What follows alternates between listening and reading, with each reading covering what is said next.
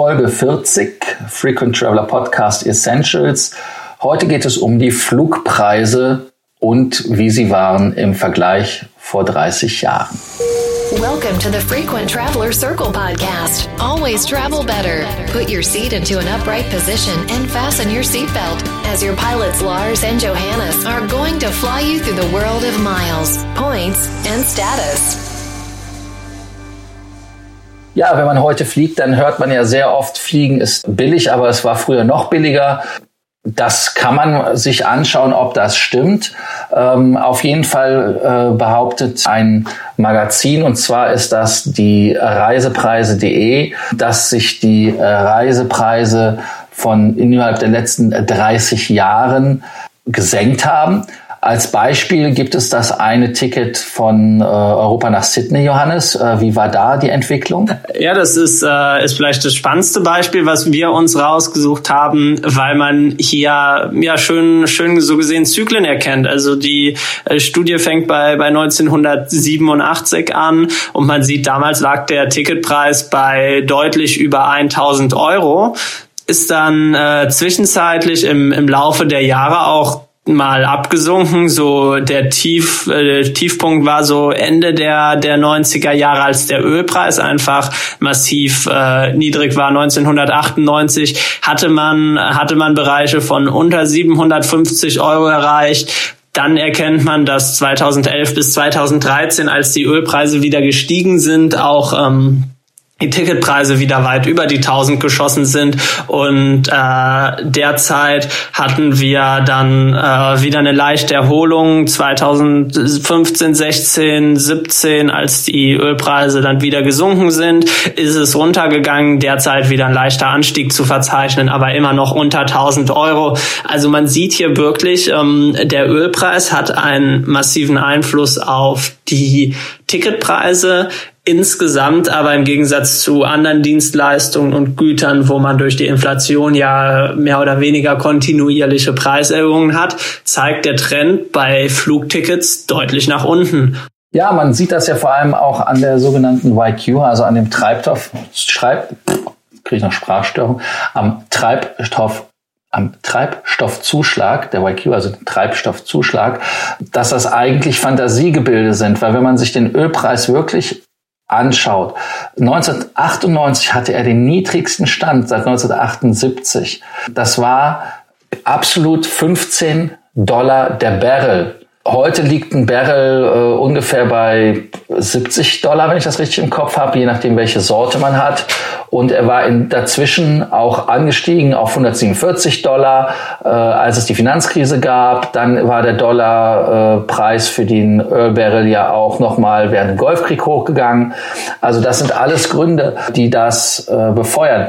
Aber ansonsten denke ich mal, dass die YQ doch mit der Realität nichts zu tun hat, Johannes. Ja, ganz genau. Also die, die äh, YQ ist natürlich für die Airlines auch immer eine ganz interessante Sache. Das liegt daran, dass, äh, dass viele Corporate Contracts eben äh, gewisse Discounts auf den äh, Ticketpreis an sich haben. Und wenn dann eine Airline schnell ihr Revenue erhöhen will, ist natürlich die Möglichkeit, ähm, über, über erhöhte Kerosinzuschläge oder sonstige Gebühren vorzugehen, deutlich attraktiver, weil darauf eben, ähm, eben nicht dieser Discount angerechnet wird. Ähm, eine spannende Möglichkeit natürlich auch für alle Meilenjäger, die dann Award-Tickets buchen. Ähm, da kennt man es ja auch. Ähm, man will einen sogenannten Freiflug buchen und sieht dann, dass neben den wirklichen Steuern und Gebühren wie ähm, Luftverkehrssteuer hier in Deutschland Luftverkehrsabgabe nochmal deutlich draufgerechnet wird für Kerosinzuschläge und sonstiges. Äh, spannend ist natürlich in der Hinsicht auch immer, dass ähm, ja, die Kerosinzuschläge, wenn der Ölpreis steigt, gerne erhöht werden. Aber die Senkungen lassen dann ja auf sich warten. Auch was ich immer spannend finde, ähm, fällt dir irgendeine andere Dienstleistung ein, äh, wo du was ähnliches hast? Also wenn ich ins Hotel gehe, dann zahle ich ja auch keinen Bettdeckenzuschlag. Ja, das ist ja auch so ein Thema, äh, dass man für etwas bezahlt, was eigentlich zu Betriebsrisiko gehört, weil es zahlt uns ja auch keiner mehr Geld, wenn auf einmal ein Ticket teurer wird, wenn wir zu irgendeinem Seminar müssen oder irgendwo hin müssen. Das ist halt einfach so. Ich glaube aber, was auch einen Einfluss auf den Flugpreis hat, und das sieht man ja gerade auch seitdem Air Berlin nicht mehr fliegt, äh, bundesdeutsch, dass natürlich nicht nur der Spritpreis einen Einfluss hat, sondern natürlich auch der Wettbewerb. Man sieht auf allen Strecken, wo die Lufthansa monopolistisch unterwegs ist, München, Hamburg zum Beispiel, dass sie da einen wesentlich höheren Preis äh, realisieren können als auf, auf Strecken, wo es da mit EasyJet zum Beispiel mit Berlin Wettbewerb gibt.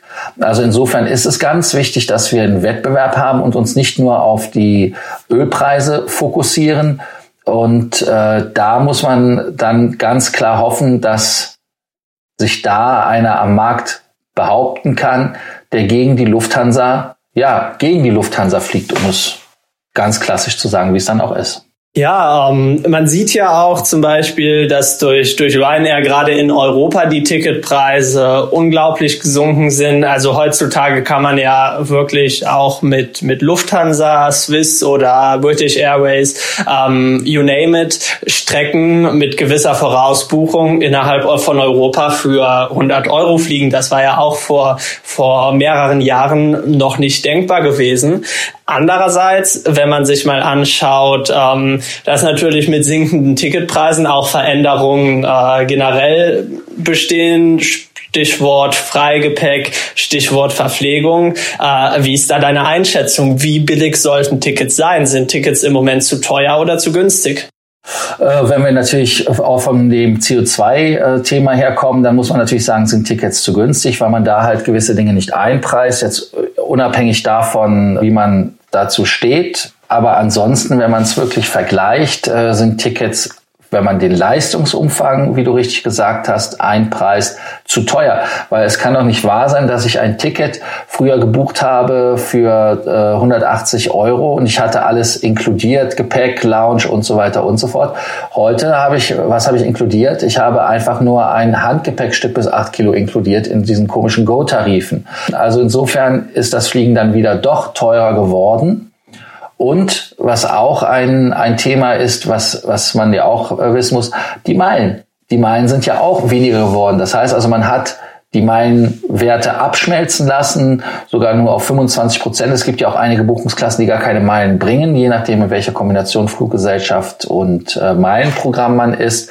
Also insofern äh, denke ich, dass Fliegen doch wieder teurer geworden ist.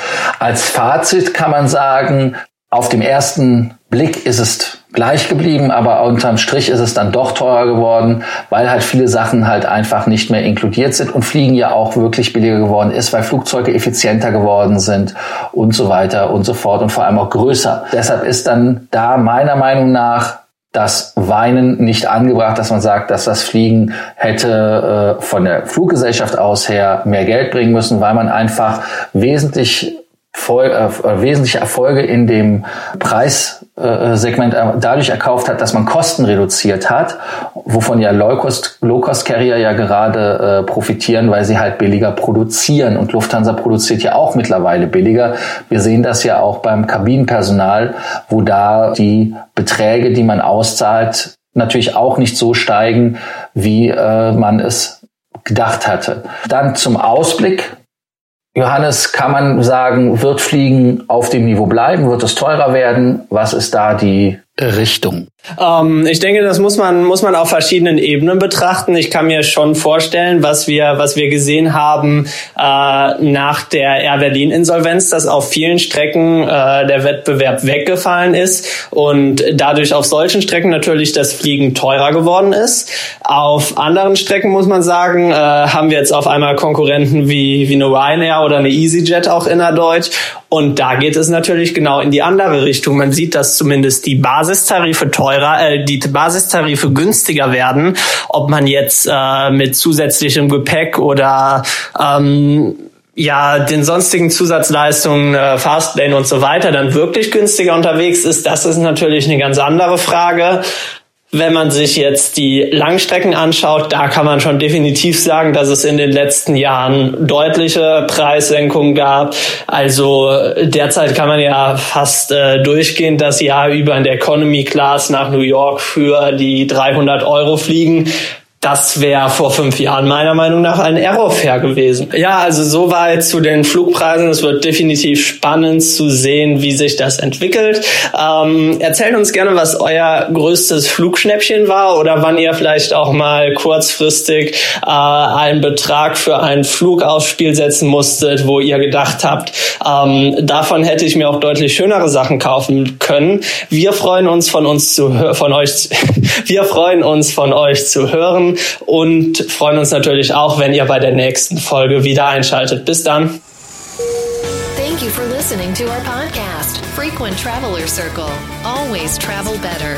Frequent Traveler Circle offers world class travel consulting to help you get the most out of your travel. Find out more about our membership options at www.ftcircle.com.